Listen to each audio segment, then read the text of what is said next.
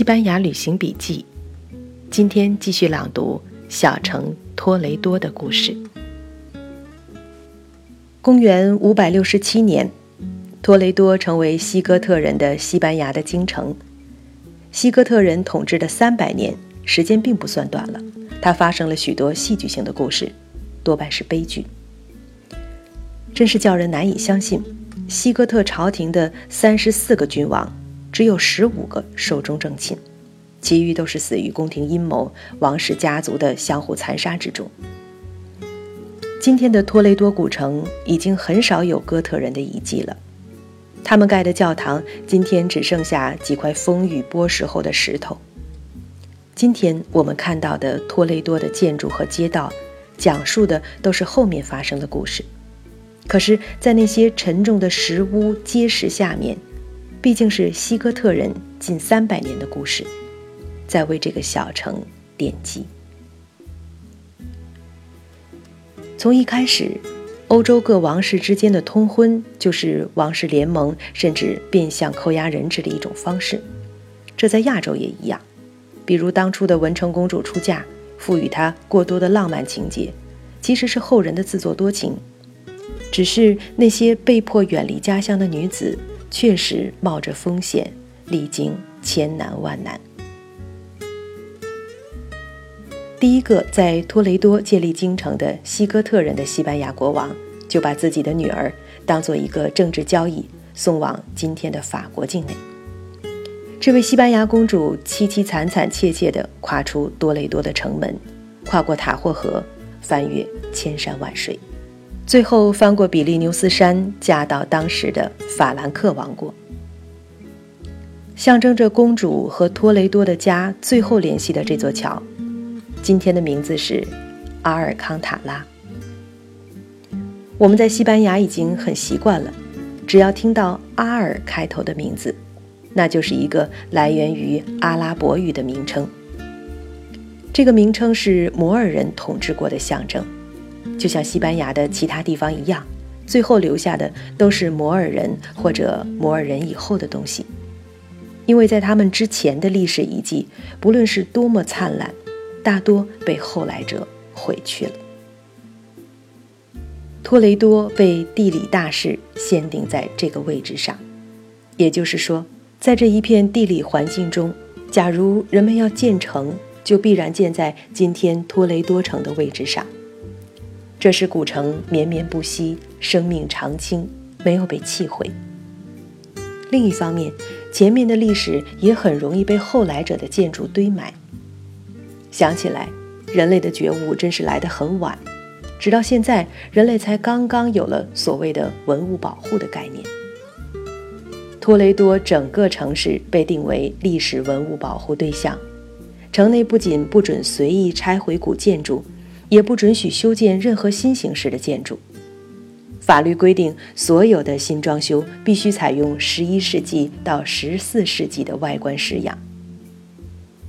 今天托雷多的古城保护真是做得好极了。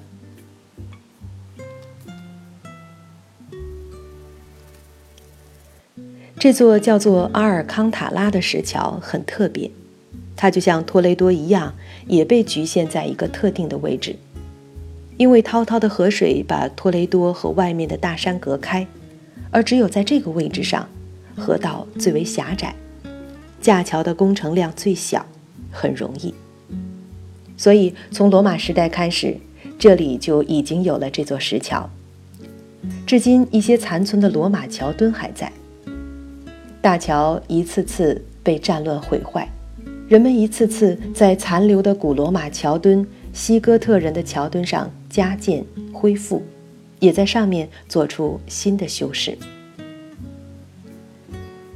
桥下河水湍急，塔霍河是一条山上下来的河流，人们一段一段地在河流中建造了漫水坝，把河水拦成了一节一节。在漫水坝上有着平稳的水面，坝下河水如小瀑布一样冲刷下来。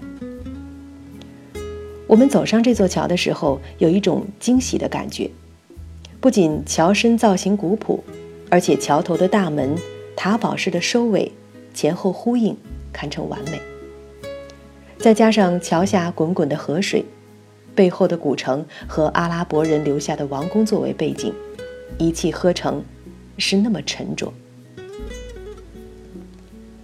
望出去没有任何刺目的不和谐的合成材料，一切都是自然的、历史的、古意悠悠。天空、水流、草坡、山崖、石桥和石头城堡，而这些石头建筑物和后来的西班牙建筑不同，装饰十分节制、古朴。就在这里，将近一千五百年前。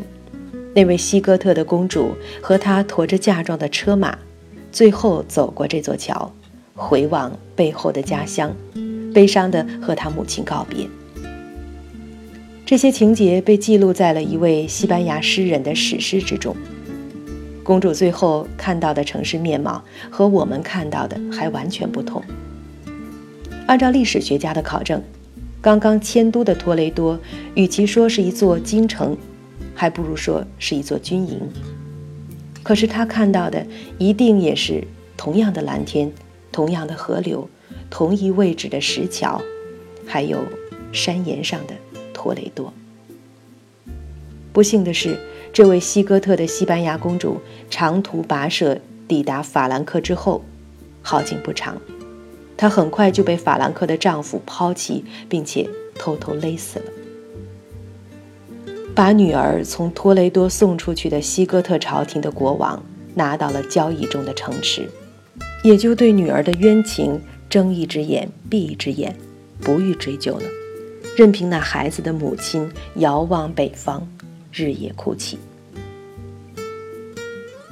这位西班牙国王冷酷的父亲，他的王位后来传给了他的弟弟，当然也是一个西哥特人。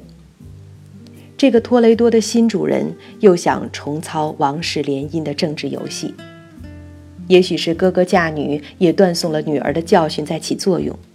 这次他决定娶一个法兰克的儿媳妇进来，他娶进来的儿媳妇就是上次那个凶手新郎的侄女，当然，也是法兰克的一位公主。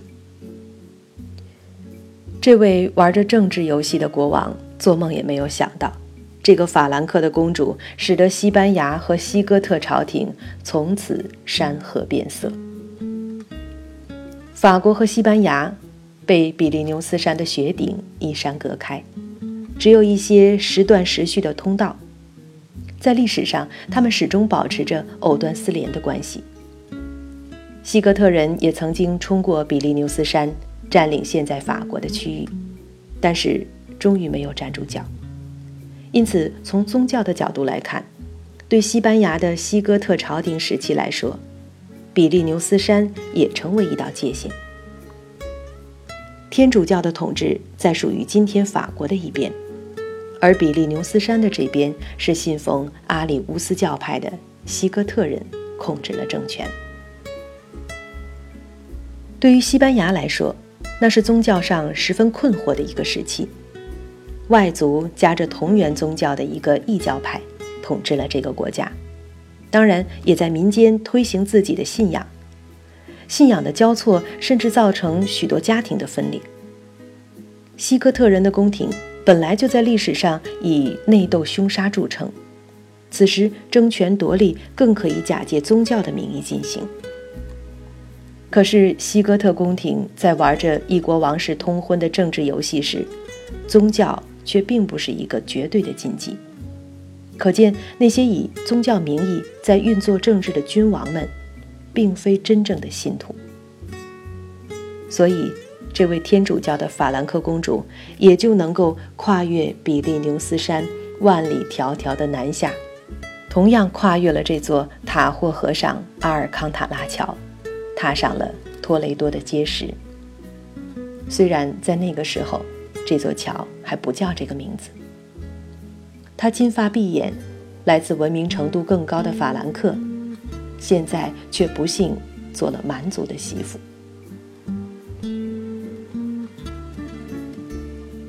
在这个哥特人的王室家庭里，男人们大概都对政治的兴趣大于信仰，认真的是女人。据历史学家的记载，这位法兰克公主绝非那位惨死的西哥特公主的柔弱翻版，她信仰坚定，自有主张。结果，阿里乌斯教派的婆婆和天主教的媳妇水火不容，最后国王一怒之下打发儿子去了南方，去治理那片叫做安达卢西亚的南方土地。他们去南方，要穿过整整半个西班牙，这让我想起，在我们离开中部出发去安达卢西亚的时候，那位在马德里的朋友说。那一路你们能看到最好的风景，真想随你们一起去。我们真的看到了中部和南部最壮观的景致，常常不由得惊呼出声。从托雷多出来，也就是从大马德里地区出来，往南一去就是著名的拉曼雀，就是以后堂吉诃德和他的仆人在四处晃荡的荒原。后来看到历史书说，这个地区在西哥特人时期还是茂密的森林，而不是堂吉诃德和我们看到的样子。可见，人是多么能糟践东西。回想这位法兰克公主，脚下没有公路，必须借助最原始的方式翻山越岭。不知旅途的艰难是不是扫了她领略西班牙南部风光的兴致？这个倔强的法兰克公主，古代的长途旅人，她已经穿越北边的半个西班牙，来到西班牙中心的托雷多。现在又要穿越南部的半个西班牙，去到安达卢西亚的最南端。在他那个时代，男人征战四方习以为常，而女人还很少有机会如此见多识广。我们前面提到，塞内加的家乡科尔多瓦是安达卢西亚地区的著名古城，那是他们的必经之地。我想，他们一定也在那里歇过脚。可是，那还不是他们的目的地。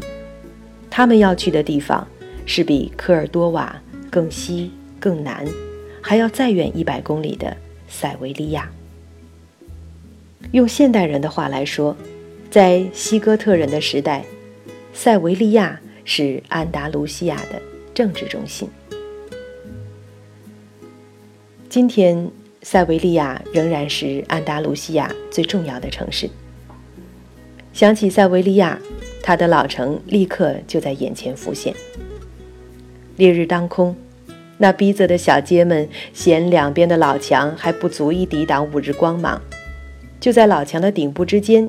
扯起一片片如船帆般的篷布，小街在斜斜倒倒的光影下，呈现着斑斓奇幻的景色。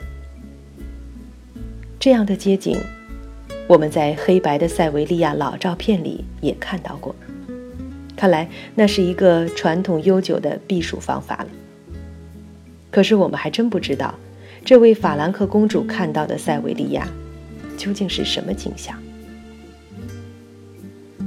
当时的塞维利亚和科尔多瓦一样，是安达卢西亚的另一个文化中心。在这个困难的时候，还可以说它是西班牙天主教的京城，因为西班牙天主教的首席主教莱昂德的大本营就是在塞维利亚。它和西哥特人的京城托雷多整整隔开了半个西班牙。天主教和教会的结构都保存完好。当他们风尘仆仆地进入塞维利亚时，莱昂德主教一定喜出望外。他竟然迎来了一位信仰天主教的法兰克公主。虽然这位公主的丈夫，那个将要统管安达卢西亚的主人，是个阿里乌斯教派的野蛮人，可是，在塞维利亚，他是孤单的。你看，就连他的妻子都是一个天主教徒。这位西哥特人的西班牙王子，在远离京城的塞维利亚，最终被枕边的妻子、经常出入宫廷的首席主教莱昂德，以及天主教的城市塞维利亚本身，渐渐的同化了。就在这个美丽的南方城市塞维利亚，他接受了天主教的洗礼。消息传到托雷多，国王大怒。或许并不是他如此在乎宗教信仰，而是他有政治的考量。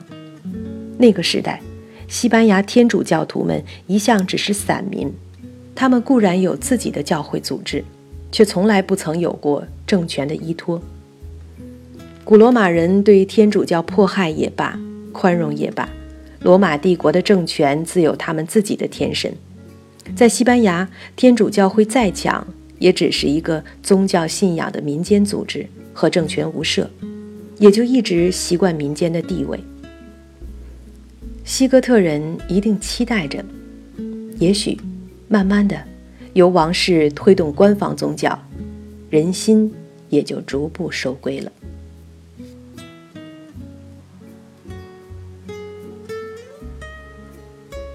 现在，居然一名西哥特王子。一个入侵的异族朝廷的统治者，一个潜在的政治核心，突然归顺了具有广大民族基础的被入侵民族的宗教。就像你闯入火阵，一直在泼水，眼见着或者希望着周围的火焰会慢慢微弱下去，渐渐熄灭。谁知道就在这个关键时刻，有人突然泼进了一盆汽油。最令国王盛怒难平的，就是泼汽油的家伙，竟然是自己的儿子。国王的估计一点不错，本来就不服蛮族的一些天主教的西班牙城市立即宣布，他们归向这位天主教的哥特王子。对国王来说，最性命攸关的是完成和巩固对整个西班牙的政治统治。可是要得到外援讨伐叛逆的儿子，却要借助宗教的理由。结果，父子兵戎相见的政治内战，又演变成了国际的宗教大战。双方都向国外求援。倒霉的哥特王子最终时不来运不转，塞维利亚在被围困了整整两年之后，投降了。我们今天看到的塞维利亚，已经没有人再提西哥特时代的围城故事了。他们后来的故事太多太丰富，那个伤心的降城经历也被大家有意无意的淡忘了。就在投降之前，这位王子匆匆逃离，顺着当初的来路，直奔一百公里之外的科尔多瓦。在那里，他引入了一个。天主教的修道院，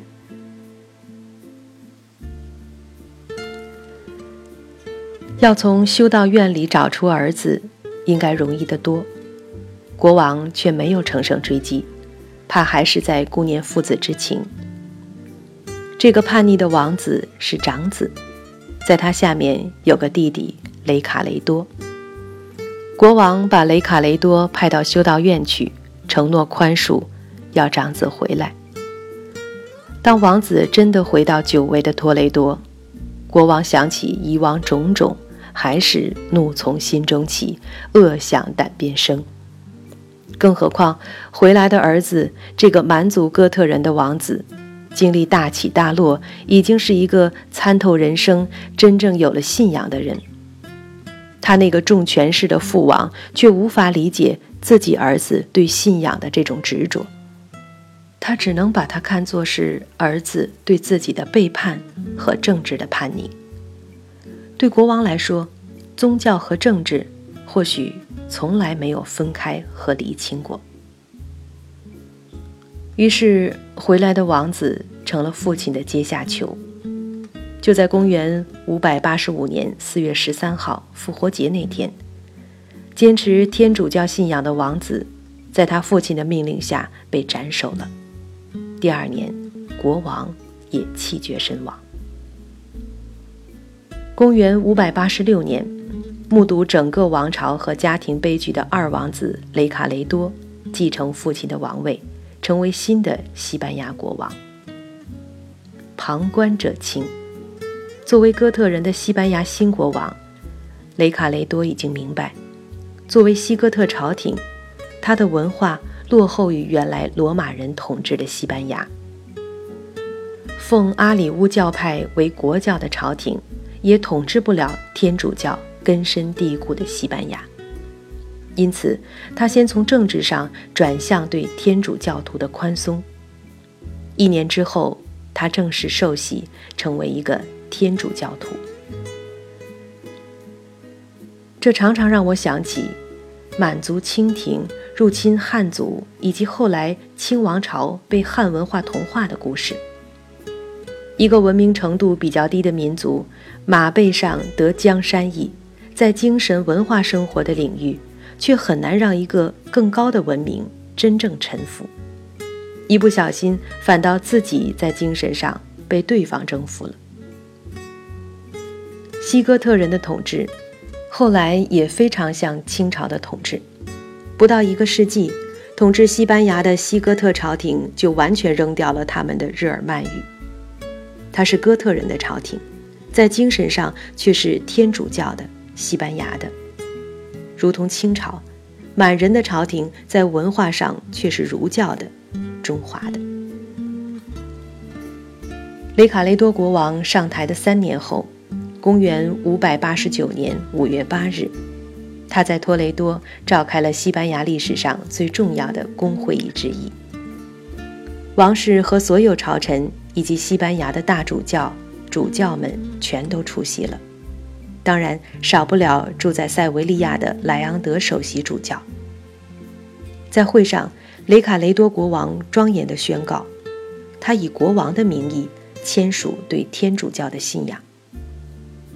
这不仅是他个人皈依一个宗教教派的声明，而且是西班牙朝廷和罗马天主教会第一次合而为一。